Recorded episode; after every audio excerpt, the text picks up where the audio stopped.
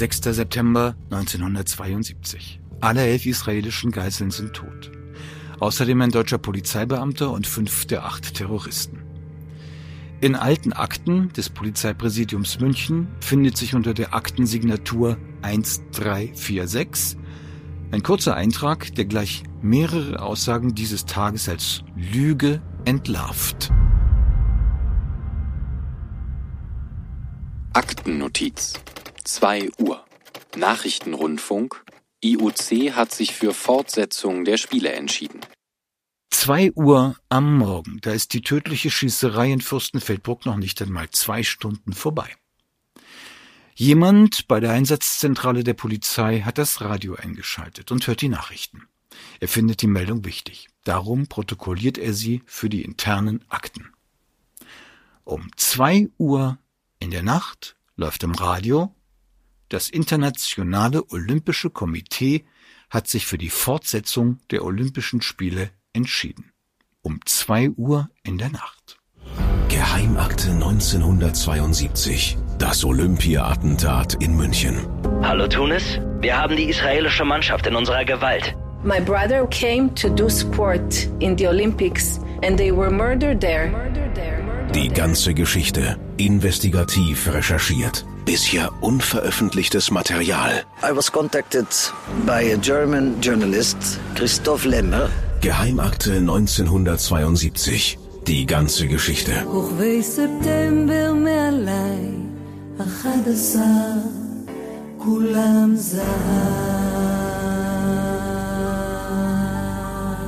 Episode 9 The Show Must Go On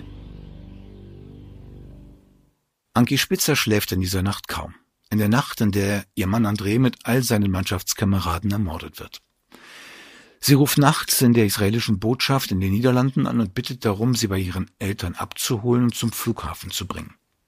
Für 10 Uhr ist eine Trauerfeier im Olympiastadion angesetzt. Als sie auf dem Weg dahin durch das olympische Dorf läuft, wundert sie sich, dass dort üblicher Betrieb herrscht. Sportler trainieren, als ob nichts passiert wäre. Anki Spitzer hastet in letzter Minute zu ihrem Platz im Olympiastadion. Stadionsprecher während der Trauerfeier ist der bekannte Schauspieler Joachim Blecki Fuchsberger. Er ist so etwas wie der Moderator dieser Trauerfeier. Vor dem Beginn hätte er gern gewusst, ob die Spiele weitergehen oder nicht. In einem Beitrag des bayerischen Fernsehens erinnert er sich. Ich lief nur hinter allen, die möglicherweise etwas zu sagen hätten, her, um zu erfahren, was ich denn nun während der Trauerfeier sagen soll. Äh, ob die Spiele weitergehen, ob sie abgebrochen werden, was jetzt im Einzelnen geschieht. Und ich lief von einem zum anderen und keiner konnte mir eine Antwort geben. Natürlich war Willi Daumer für mich der große Zampano. Er war derjenige, der über Wohl und Wehe zu entscheiden hatte. Und wann immer ich ihm sagte, Herr Daumer, was sage ich jetzt? Ich muss in zehn Minuten rauf in meine Sprecherkabine. Soll ich sagen, die Spiele sind beendet oder soll ich sagen, sie gehen weiter oder was? Und er sagt, Sie werden Gehen Sie rauf, Sie werden einen Zettel kriegen, auf dem draufsteht, was geschieht. Mehr kann ich Ihnen nicht sagen. Und ich werde nie sein Gesicht vergessen, als er mich anguckte und sagte, Blackie, Sie haben uns einfach die Seele aus dem Leib geschossen. Wir wissen nicht, was wir tun sollen. Vielleicht weiß es der IOC-Präsident. Und so ging ich rauf in meine Kabine. Darüber kann man 50 Jahre später eigentlich nur den Kopf schütteln. Der Moderator weiß wenige Minuten vor Beginn der Trauerfeier noch nicht, was er sagen soll. Er weiß nicht, was schon nachts um zwei Uhr im Radio zu hören ist, nämlich, dass die Spiele weitergehen werden. Die erste Ansprache bei der Trauerfeier hält der Chef des Deutschen Internationalen Olympischen Komitees, Willi Daume. In seiner gesamten Ansprache bringt er kein einziges Mal die Herkunft der Opfer, Israelis, oder die Herkunft der Täter, Palästinenser, über die Lippen. Kein einziges Wort fällt ihm auch dazu ein, dass gerade eben in Deutschland wieder Juden ermordet wurden. Allein deshalb, weil sie Juden waren. Hören wir rein in seine Ansprache. Willi Daume. Selbst in der Welt des Verbrechens gibt es noch Tabus, gibt es eine letzte Schranke der Entmenschlichung, vor der man zurückschreckt. Diese Schranke haben die Schuldigen im olympischen Dorf durchbrochen. Sie sind mit Mord in das schöne große Fest der Völker der Erde eingebrochen, in ein Fest, das dem Frieden gilt. Die Härten und Gefahren des Irdischen werden nicht immer nach eigener Gunst und Erwartung verteilt. Möge aber wenigstens dieses Durchbrechen der letzten Schranken menschlicher Gesittung die Welt aufrütteln, endlich der Gewalttätigkeit zu entsagen, sie als menschenfeindlich und abscheulich zu verurteilen und zu verachten, wo immer und zu welchem Zweck sie auch angewendet werde. Wir vereinen uns in der Trauer mit den Familien, der Mannschaft, den Ländern, indem wir den Tag mit seinen unreifen Rasereien hinter uns lassen. Und es gibt nur den Trost, dass wir nicht selbst unser Schicksal formen, sondern dass unsere Gegenwart und unsere Zukunft liegt in eines höheren Hand. Raunen über die Ehre von Verbrechern, das schöne große Fest der Völker der Erde, irdisches, Gesittung und die höhere Hand, die unser Schicksal formt. Klingt beim Chef des Nationalen Olympischen Komitees fast so, als seien die Terroristen Werkzeuge Gottes gewesen. Und dann der Moment, der Anki Spitzer auch nach 50 Jahren noch immer in Rage versetzt. So I went to this Gedenkfeier. Ich ging also zu dieser Gedenkfeier und und dann hörte ich the fascist, racist Avery Brundage, who was the diesen Faschisten, Rassisten Avery Brundage, damals Präsident des IOC, und er sagte, die Spiele müssen weitergehen. and he said the games must go on. The games must go on. And we must Und das Stadion applaudiert. Irgendwie sind wohl alle erleichtert. Die Welt ist nicht untergegangen, die Olympischen Spiele gehen weiter. Aktennotiz. 11.10 Uhr. Am 6.9.72 um 11.10 Uhr ging bei SAK 3 folgende Meldung ein. Wir haben jetzt die Gewissheit, dass fünf Attentäter tot und drei lebend sind. Also war das Kommando acht Mann stark. Dies wird auch durch das Auffinden von acht Maschinenpistolen erhärtet. Kurz nach 11 Uhr. Die Trauerfeier ist gerade vorbei, als die Polizei sich zum ersten Mal bewusst macht, dass sie es mit acht Tätern zu tun hatte und nicht nur mit fünf, wie bis dahin gedacht. After this Gedenkfeier, we went back. Nach der Gedenkfeier gingen wir zurück. Wir wurden dann von hunderten Soldaten beschützt, also die, die überlebt hatten. Es gab ja überlebende Israelis, die in einem anderen Apartment waren, wo die Terroristen nicht reingekommen sind. Und ich dabei. Irgendwo haben wir uns dann alle versammelt. Die sagten dann zu uns, geht zurück zu euren Apartments und sammelt persönliche Gegenstände ein und bringt die persönlichen Sachen der Getöteten mit. Ich sagte dann, okay, ich gehe hin und hole Andres Sachen. Ich war ja jeden Tag in seinem Zimmer gewesen. Dann sagten sie, nein, da können sie nicht hingehen, weil das die Wohnung sei, wo auch der ermordete Josef Romano lag. Und was man da sieht, das sei zu viel. Ich sagte, ich gehe jetzt dahin und hole seine Sachen. Ich bin dann hingegangen mit einem der Fechter, die André trainiert hat. Er hatte zwei Schützlinge und einen der beiden nahm ich mit. Wir gingen gemeinsam zurück zur Connolly-Straße. Alles war offen. Keine Polizei, nichts. Also sind wir ins Apartment gegangen. Ich öffnete die Tür. Und ich konnte schon von der Tür aus sehen, also in der Mitte, da war eine Wendeltreppe, und ich sah, wie das Blut diese Wendeltreppe runterkommt auf den Boden. Der Fechter sagte zu mir, Anki, bitte geh da nicht rauf in sein Zimmer. Und ich sagte, ich muss da rauf und sehen, wie André die letzten Stunden seines Lebens verbrachte. Ich muss einfach. Er kam nicht mit. Also bin ich allein hoch. Und das, was ich da sah, das hat sich für immer in mein Gedächtnis gebrannt. Ich bin da reingekommen und musste überall über die Blutlachen steigen. Sie haben sieben Kugeln mit der Kalaschnikow auf ihn abgefeuert. Da waren große Löcher in der Wand, Stücke vom Putz auf dem Boden. Da gab es Essen, was niemand gegessen hatte, das lag überall auf dem Boden. Und sie hatten sie nicht auf die Toilette gelassen. Ich stand da und sagte mir, wie können Menschen sich so etwas antun?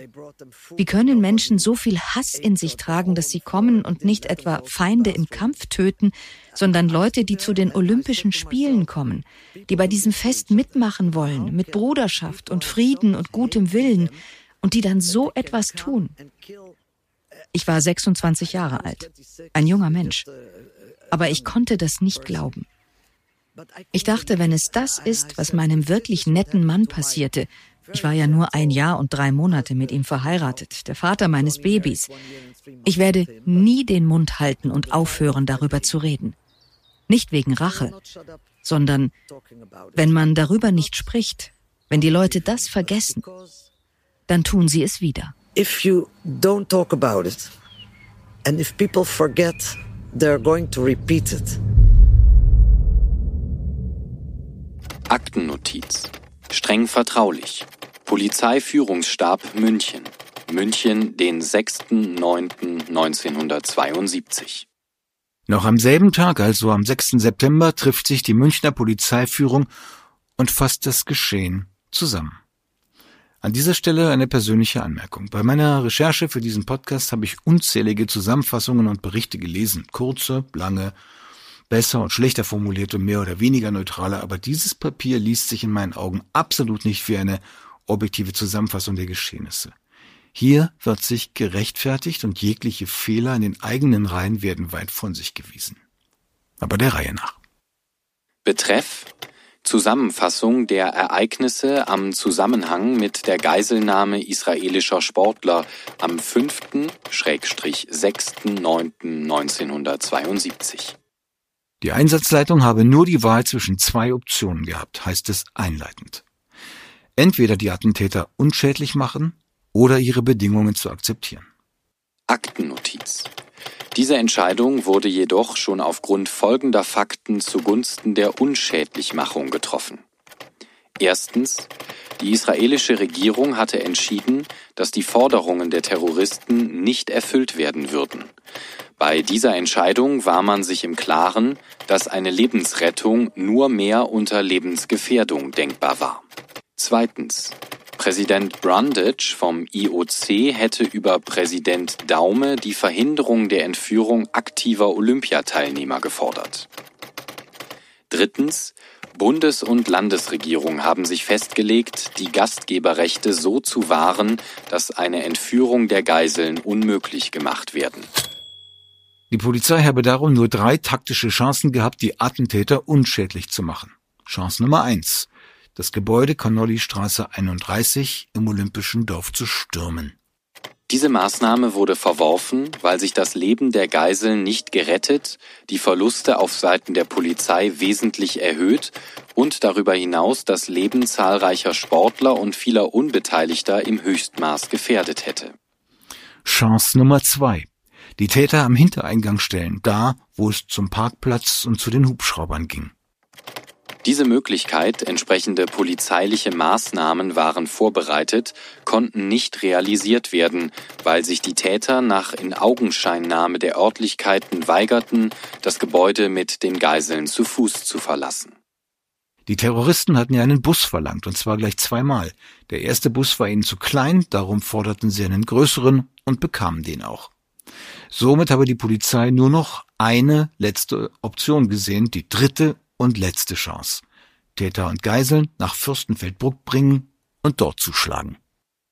Diese Örtlichkeit wurde deshalb gewählt, weil sich der Polizei alle taktischen Vorteile bot. Eine Gefährdung Außenstehender war nicht zu befürchten. Die Portierung der Schützen in taktisch günstigen Positionen war gut vorzubereiten.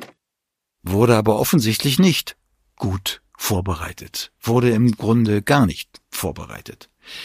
Das fängt damit an, dass nur fünf Scharfschützen in Fürstenfeldbruck waren, wobei auch gleich darüber zu reden ist, was Scharfschütze hier praktisch bedeutet.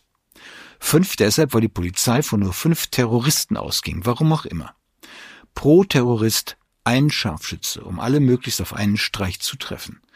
Das ist exakt auch das, was die Schützen in Fürstenfeldbruck dachten.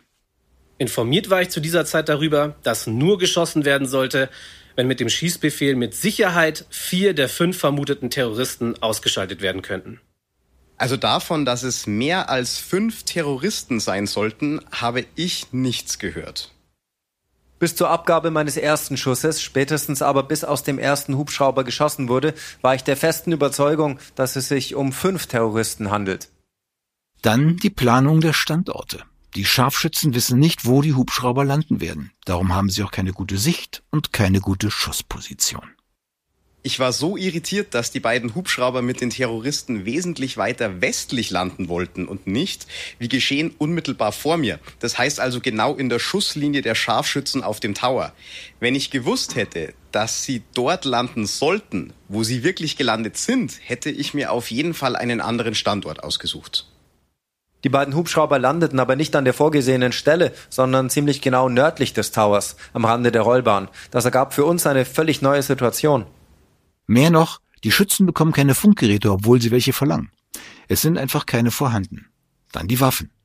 Drei Schützen bekommen normale G3-Gewehre mit Zielfernrohren, zwei sogenannte FN-Gewehre mit Zielfernrohren. Keines davon gilt als Präzisionsgewehr. Und hinzu kommt, keiner der Scharfschützen ist ausgebildeter Scharfschütze. Nur zwei von ihnen hatten immerhin schon Einsätze als Distanzschütze absolviert. Zwei Beamte sind Bereitschaftspolizisten der Landespolizei. Drei einfache Beamte der Stadt München. Und noch etwas.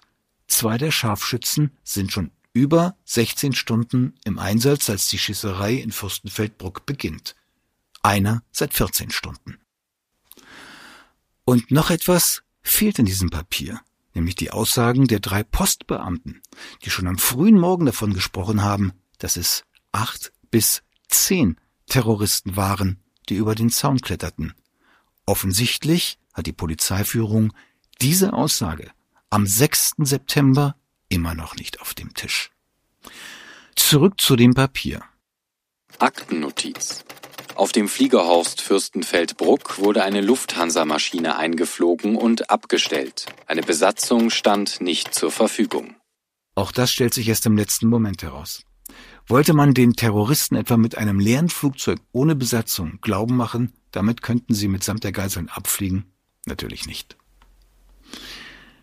So kommt mehr oder weniger spontan die Idee auf, Polizisten in bunten Overalls als Crew zu verkleiden. Dass die Beamten sich am Ende dann auch noch weigern, das wird in diesem Papier ebenfalls an keiner Stelle erwähnt. Weiter im Text.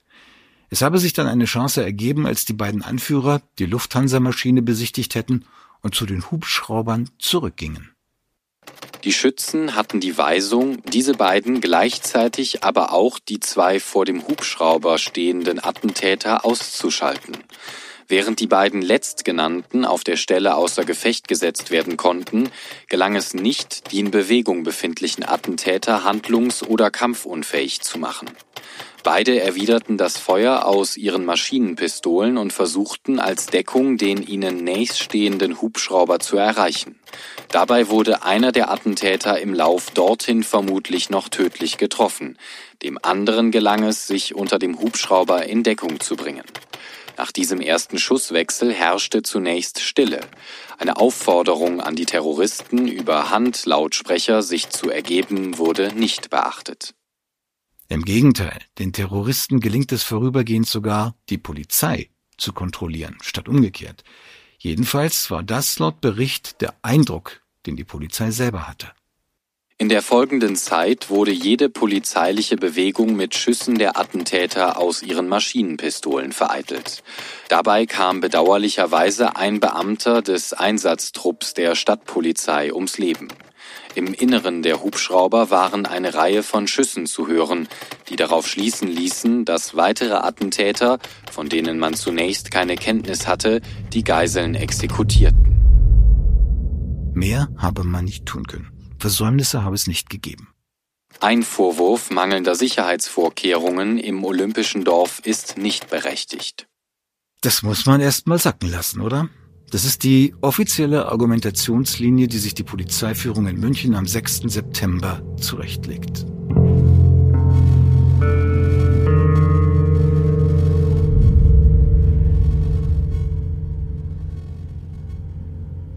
Und die drei überlebenden Terroristen, die der Polizeibeamte Heinz M. bei seinem Gang über das Flugfeld nach der Schießerei aufgetrieben hatte? Wir hatten darüber ja in der letzten Episode berichtet. Ein zweiter Polizist war dann dazugekommen und die beiden führten die Terroristen in den Tower ab und nahmen ihnen ihre Kleidung ab. Aktennotiz. München, den 6.9.1972. Hier Transport der drei festgenommenen Terroristen vom Fliegerhorst Fürstenfeldbruck in die JVA München Stadelheim. Ein Beamter protokolliert, wie er die drei Terroristen vorfand. Die Terroristen waren entkleidet.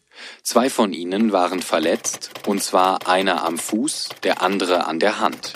Sie lagen auf einer Bahre und waren bereits ärztlich versorgt. Der dritte war unverletzt und lag mit dem Bauch auf dem Boden. Seine Hände waren auf dem Rücken gefesselt. Die Beamten versuchen, die Namen der Terroristen herauszufinden. Sie wurden in deutscher und englischer Sprache angesprochen. Es war jedoch ohne Erfolg. Nach den gebotenen Umständen war eine Verbringung der drei Guerillas in JVAs geboten. Kurz nacheinander werden die drei dann jeweils einzeln in separaten Fahrzeugen ins Gefängnis gebracht jeder von drei Begleitbeamten bewacht.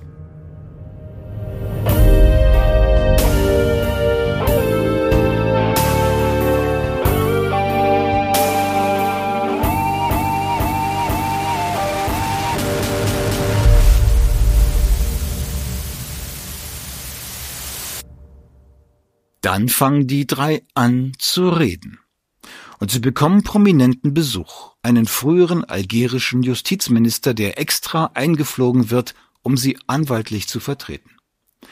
Einer der drei schreibt fleißig Kassiber und geheimes Tagebuch. Ich konnte es einsehen und auswerten. Die drei erzählen herum, dass sie bald frei wären, als wüssten sie, was als nächstes passieren wird. Geheimakte 1972 50 Jahre nach dem Olympia-Attentat in München. Ein Podcast der Antenne Bayern Group. Um keine der nächsten Episoden zu verpassen, abonniere jetzt diesen Podcast und natürlich freue ich mich über deine Bewertung. An dieser Stelle ein Dankeschön an alle, die mir in den letzten Tagen an geheimakte.antenne.de gemailt haben und ihre Erinnerungen und Informationen rund um das Attentat mit uns teilen wollen. Wenn auch Sie etwas wissen und loswerden wollen, ich lese jede Mail und freue mich über jede einzelne Reaktion. Danke.